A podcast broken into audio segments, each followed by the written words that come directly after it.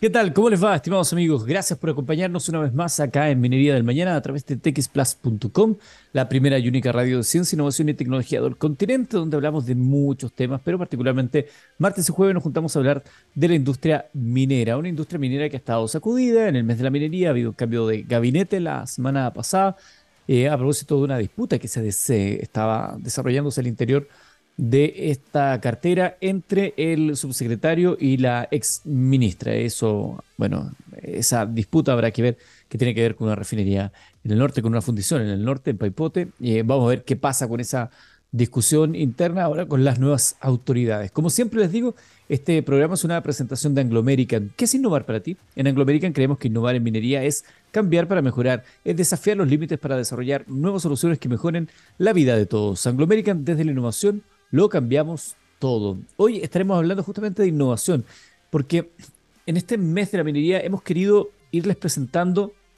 en diversas conversaciones eh, cuál es el ámbito minero el día de hoy. Y estaremos con Ignacio Hidalgo, el gerente de la vertical de minería de Claro Empresas, para hablar de cómo las soluciones tecnológicas prometen dotar a las faenas de seguridad y operación remota en ciberseguridad, inteligencia artificial, seguridad, eh, que son algunas de las alternativas ¿no? que maneja eh, el sector para impulsar la productividad de una industria esencial para nuestro país, 13,6% del Producto Interno Bruto, 60% de las exportaciones, el sueldo de Chile. Vamos a ir a la música y al regreso ya seguimos conversando acá en Minería del Mañana.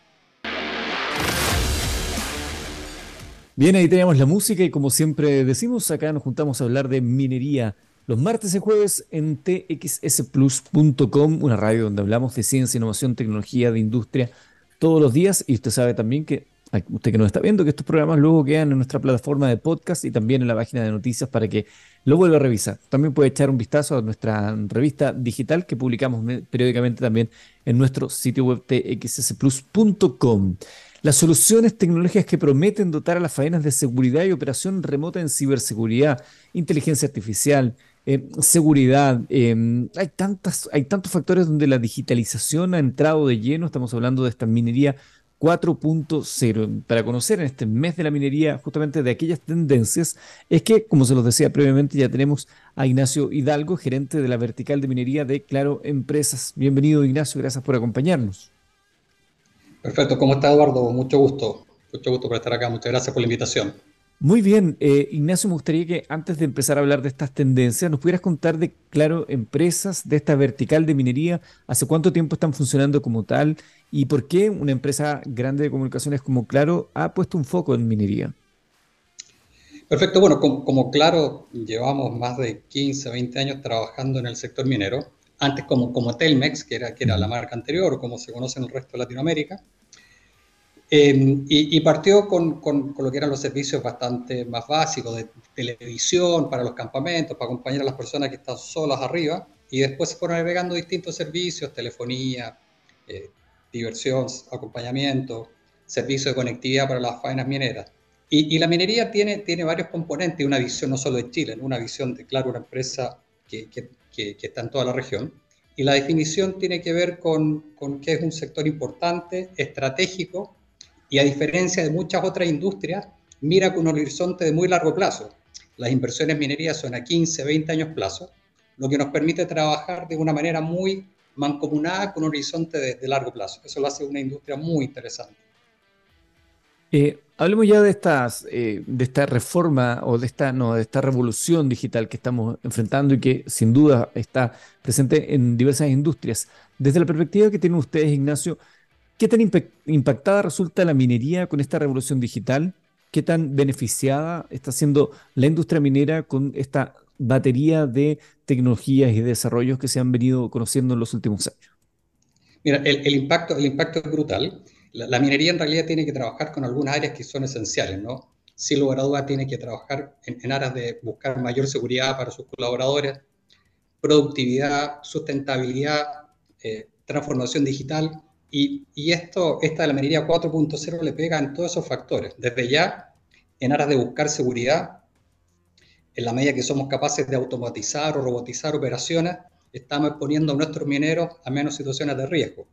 Por otro lado está la productividad, en la medida que, que con toda esta transformación digital vamos operando vamos eh, progresando dentro de la faena productiva, vamos ganando en, en productividad. Y, y, sin lugar a duda que la parte de sustentabilidad también se ve súper impactada porque en la medida que eh, una faena minera adquiere mayor nivel de automatización, mayor conectividad, mucha de esa conectividad trasciende a las comunidades, las comunidades se ven, se ven muy impactadas. Entonces, en todo lo que es sustentabilidad, impacto con las comunidades, productividad, eficiencia, esta minería 4.0 eh, se, se, ve muy impactada. Eh, se llega a decir que lo que estamos buscando es una, una mina inteligente, ¿ah? una mina inteligente que de alguna manera sea autónoma lo que más se pueda en su operación, cosa de buscar esa eficiencia y menor, menor exposición al riesgo de nuestros mineros. Mucho se habla de, esta digitalización, de convertir alguna faena o de sacar de, lugares de mayor riesgo algunos trabajadores, gracias, por ejemplo, a la menor latencia de una red 5G, por poner solo un, ejemplo. ¿Hay un límite, hay un margen hasta donde podemos hacer ese trabajo? Y aprovecho de preguntar, desde esa perspectiva, dadas las, eh, eh, los horizontes de oportunidades que hay, ¿qué pasa con la fuerza laboral en la reconversión de trabajo? ¿Y cómo, cómo ven ustedes también esa parte? Bueno, la, transformación digital pega en todas las industrias, ¿no? Eh, no, no, no, no, es solo particular en minería, en todas las industrias pega. Y, y a dudas que una de las actividades más relevantes, y, y, se está viendo incluso a nivel país, es cómo somos capaces, por un lado, de reconvertir hoy día a estos trabajadores, pero además a la fuerza laboral nueva, cómo salen con estas habilidades tecnológicas, cómo desde el colegio o, la universidad estamos capacitando a estos profesionales nuevos para que salgan con esta visión distinta del mundo. Em, entonces, sin lugar a dudas que es una tarea país, cómo somos capaces de reconvertir, pero por otro lado, cómo somos capaces de generar esas capacidades o habilidades desde el colegio mismo. No sé si con eso respondo la primera parte de la pregunta, pero es una tarea definitivamente país. Y, y, y, y en la otra dimensión, eh, este impacto, sin lugar a dudas, que, es grande, es fuerte, es profundo, pero, pero también tiene efectos colaterales que son, que son por ahí no deseados, pero que hay que tener que estarlos considerando y que impactan aún más en esto que es transformación digital, que tiene que ver con la ciberseguridad.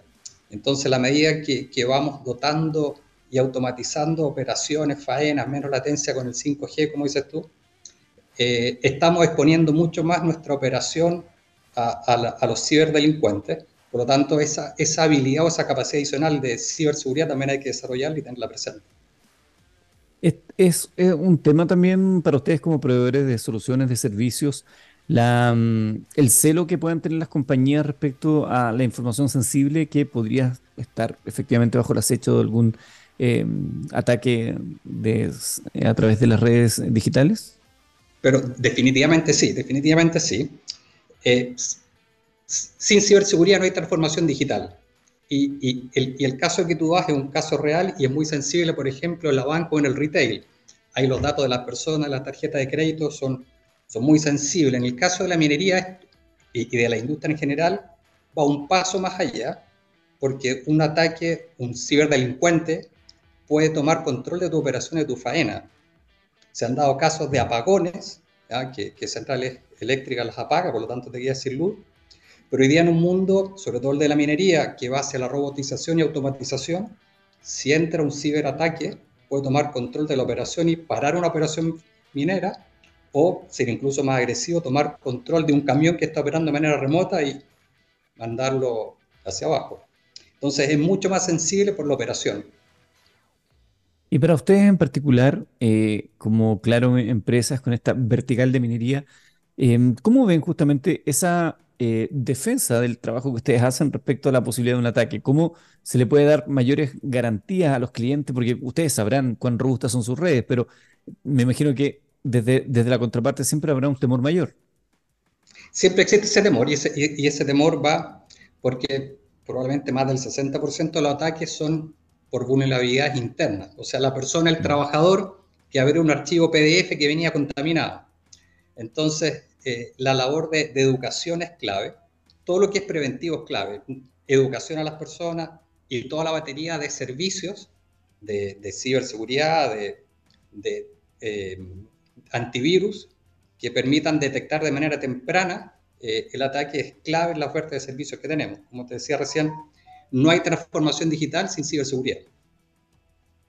Hay un informe de McKinsey que dice que la inteligencia artificial podría ahorrar entre 290 mil millones de dólares y 390 mil millones de dólares al 2025. Es decir, pasado mañana en, la práctica, ¿no? Está, está a, la vuelta la, la vuelta de la esquina. ¿Así de disruptiva ha sido la inteligencia artificial particularmente? Es brutal, es, brutal el, aporte que tiene. Eh, ahora, para llegar a construir inteligencia artificial, eh, hay todo un trabajo previo que, que va en, búsqueda de esta eficiencia. Eh, para que la, inteligencia artificial opere y funcione, necesitamos capturar datos. Esa captura de datos es por esta sensorización IoT, Internet de las Cosas, que, se le coloca a cada uno de, los elementos productivos. Entonces, en, colocamos sensores, capturamos datos, procesamos esos datos y la, y la, gran diferencia que hace la inteligencia artificial es que muchos esos datos hace 5 o 10 años había un humano procesándolo en un lugar remoto que podía demorarse semanas en tomar una decisión. Hoy día la inteligencia artificial esos datos los procesa en tiempo real y es capaz de tomar acciones correctivas y preventivas en el momento. Por eso el nivel de productividad y el informe de McKinsey es real, es brutal como la inteligencia artificial está avanzando por un lado en la, en la generación de eficiencia y productividad y por otro lado en la disminución de incidentes. Permíteme hacer un paréntesis, Ignacio. Quiero aprovechar tu expertise en esta materia porque voy a hacer un paréntesis dentro de lo que el, el motivo de la reunión, ¿no? de lo que nos convoca en esta conversación sobre estas soluciones digitales eh, impactando la industria minera, en minería 4.0. Dentro de este mundo de, de, la inteligencia artificial, de la toma de decisiones, de, de todo lo que estamos viviendo día a día, existe mucha gente que tiene temores, ¿no? Temores a de que desde los más catastrofistas que hablan de eh, Terminator hasta otros que dicen que las decisiones que puedan tomar la inteligencia artificial no sean lo suficientemente adecuadas o, no sé, que nos dejen de lado, que, se haga muy pronto el cruce con la robótica, en fin. ¿Cómo ves tú el escenario de la inteligencia artificial? Mira, eh, siempre cuando hay una tecnología nueva y disruptiva hay miedo, ¿no? y, pasó a principios de siglo, cuando cambiamos del caballo a la máquina a vapor, de la máquina a vapor al motor a combustión, siempre han habido estos, estos escenarios catastrofistas de, porque hay ciertos medios y, aversión al cambio. E, efectivamente, la, inteligencia artificial está abriendo espacios que, hoy día no sabemos dónde van a terminar. Eh, eh, es sin lugar a dudas que es una noticia en desarrollo, cómo va evolucionando la inteligencia artificial. Lo, lo que sí tenemos que, que, tener tranquilidad y seguridad es que en la medida que se, que, se mueva dentro de ambientes éticos relevantes, y la ética ahí pasa a ser muy importante, no, no, no porque la ética va a ser relevante, no porque la inteligencia artificial vaya a reemplazar humanos, sino que porque la inteligencia artificial hoy día puede generar un montón de fake news. Entonces, puede generar noticias falsas, puede interferir en, en, elecciones presidenciales. Entonces, desde el punto de vista de la, del control ético, me parece que es más relevante que este escenario catastrofista de Terminator. Eh, sin lugar a duda que, que, los humanos hay, hay operaciones que son más reemplazables, operaciones que son repetitivas, operaciones que son de alto riesgo. Pero, pero hasta hoy el escenario actual es que la, los roles más estratégicos no son reemplazables por inteligencia artificial. Hay, hay una ventana de tiempo, la otra vez conversaba con trabajadores justamente de eh, industria y me señalaban que ellos no sabían en cuánto tiempo más podrían ser innecesarios los trabajos que están desarrollando el día de hoy, eh, justamente por, por, todo esto. Entonces se planteaban ese riesgo, porque decían, ok, ¿qué, capacidad tendremos de eh, activarnos, de actualizar nuestros conocimientos, nuestras pericias para tener algún trabajo que sí sea eh, aún duradero? Bueno, es que es, parte de los miedos, ¿no? Y, porque está esa versión al cambio, pero la, hay e, estos roles, estos trabajos, estas actividades que son repetitivas, de poco valor agregado, sin lugar a duda que van a ser absorbidos por, por inteligencia artificial, de, eso no cabe duda. Eh, pero se van a abrir espacios de mucho más análisis, de mucho más valor, donde la inteligencia artificial va a ser un complemento. Y por eso este rol de, por un lado, ir reconvirtiendo personas, ir adquiriendo esas capacidades, y, el segundo rol que desde el colegio, de la universidad, se, se incentiva a los, a los muchachos a, adquirir estas habilidades. La inteligencia artificial nos puede apoyar mucho. hemos visto, eh, probablemente en tu rol y en mi rol, algunos ejemplos de, de, cómo vía inteligencia artificial se pueden montar escenarios donde hay animadores virtuales, puede haber un, gerente virtual, pero, difícilmente un animador virtual va a poder contar un chiste como el tuyo o contar que estuvo en un recital de los Jaivas con su suegra ayer. claro, claro, sí, hasta, hasta yo creo que por, eso la, por eso la invité. Para que la inteligencia esa, artificial no me... esa cordialidad, esa afinidad está muy lejos todavía de la inteligencia artificial. Mm. Bueno, eh, yo creo que si hubiéramos hablado hace unos años de las capacidades que tenían la inteligencia artificial al día de hoy, habríamos dicho falta para eso, porque se van sucediendo las revoluciones demasiado rápido. E, es noticia en desarrollo, efectivamente va muy rápido, pero hoy día, hoy, hoy por hoy en el escenario actual, efectivamente tareas repetitivas, sí. Si alguien que está, alguien que está en un, en un rol de muy back office, muy repetitivo, sí. Sí, su labor va a ser reemplazada o complementada por inteligencia artificial, esa persona tiene que, pensar seriamente en adquirir otra capacidad para usar esa herramienta. Ignacio, estamos conversando con Ignacio Hidalgo, gerente de la vertical de minería de Claro Empresas. ¿Hacia dónde están observando ustedes como eh, compañía los desarrollos? Ya sabemos que la inteligencia artificial está ahí, es, la, es la de hoy día. Cada día aparece una nueva aplicación de inteligencia artificial y me imagino que en la industria tuya aún más. Em, no, no sé, gemelos digitales, realidad aumentada, ¿hacia dónde están los, apuntando los esfuerzos de las soluciones que ofrecen ustedes como Claro Empresas? En, el concepto de, volviendo al inicio, cuando hablamos de productividad, seguridad, sostenibilidad, eh, todo, todo lo que nosotros estamos haciendo va en esa línea. Gemelos digitales, por ejemplo, que tú mencionabas, mm. es una herramienta muy potente en aras de seguridad y reducción de costos. Seguridad porque alguien puede visitar una operación, una faena minera, no solo necesariamente la extracción donde está el mineral, sino que donde se está procesando el mineral, y hacer una visita de esa planta desde su oficina en Santiago, en Calama, en Iquique, sin, sin, sin ir al lugar físico. Lugar físico que, que, no solo es duro por las condiciones de, lo que es una planta productiva, sino que porque realmente están a 4.000 metros de altura, entonces además es, es muy rudo medioambientalmente. Entonces, gemelos digitales, sin lugar a duda, para nutrir gemelos digitales IoT, Internet de las Cosas. Internet de las Cosas, sensorizar todo, cosa de ir recopilando esa información y tener en tiempo real saber lo que está pasando y, poder tomar decisiones. Automatización, robotización, cosa que podamos ser más eficientes y tener menos exposición al riesgo. Eh, desde el punto de vista tecnológico, eh, sin, lugar a dudas que esos son, que esos son los, las áreas más, más relevantes, entendiendo que, que Gemelos Digital está muy de la mano de realidad aumentada. La medida que, que tenemos que somos capaces desde, desde un escenario remoto, tener esa inmersión completa de lo que está ocurriendo, eh, es muy potente. Eso por el lado de, lo que es transformación digital. No podemos dejar de lado lo que es la parte de sostenibilidad. Tenemos que tener huella de carbono. Nosotros como Chile queremos ser huella de carbono neutral hacia el 2040. Por lo tanto, tenemos que aportar en esa línea reduciendo todo lo que es emisiones, pero a la vez apoyando a las empresas mineras en su labor con las comunidades. Cuando, cuando llega una empresa minera, seguro que ilumina, ilumina quiere decir que llega 3G, 4G, 5G, Wi-Fi a comunidades donde eso era muy distante. Entonces hay que trabajar con esas comunidades también en aras de que este, que este, que este mundo que se le abre con el Internet sea bien utilizado.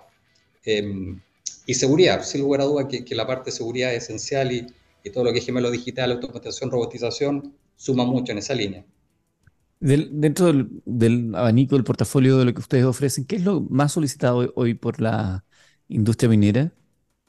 Hoy día la, industria minera tiene, tiene, si tú quieres, dos grandes, dos grandes áreas. Primero, ellos quieren, por un lado, que su gente, sus trabajadores, sus viejos, como lo llaman ellos, puedan descansar bien arriba. Entonces, ellos necesitan servicio 4G, 5G, televisión, Wi-Fi, por un lado para entretenerse, pero también para comunicarse con sus familiares.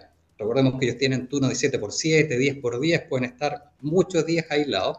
Entonces, esa conectividad para que puedan comunicarse con sus familias es esencial. Y por otro lado, ya más hacia la operación, todo lo que son las redes LTE, redes LTE son redes que, que permiten generar una cobertura dentro de la mina y avanzar con lo que es automatización, IoT, gemelos digitales, es hoy día una tendencia grande, entendiendo que esta red LTE próximamente va a cambiar a 5G cuando, cuando se liberen finalmente los, espectros. Pero ahí está. Por un lado, cómo, cómo tenemos bien a nuestros trabajadores y por otro lado, cómo somos capaces de, con esta red avanzar hacia la automatización. Y lo último que te pregunto, Ignacio, que va más allá de las tendencias para los trabajadores, para la minería 4.0, eh, a ti como gerente de esta vertical de minería de Claro Empresas, te hago la, la pregunta por lo siguiente, porque mucho ha estado en el debate respecto a las condiciones que tenemos nosotros como país en términos de estructura legal o de discusiones que se dan desde el royalty hacia abajo, como cascada, de las condiciones que hay para hacer minería en Chile. Dentro de ese contexto, ¿cómo ven ustedes las condiciones que se están dando para la inversión de empresas como Claro en el ámbito de la minería? ¿Están las normas claras? ¿Se podría avanzar? ¿Se podría mejorar? Déjame partir de, lo más macro. Y lo más macro es que nosotros vemos el futuro de la minería como algo extraordinario.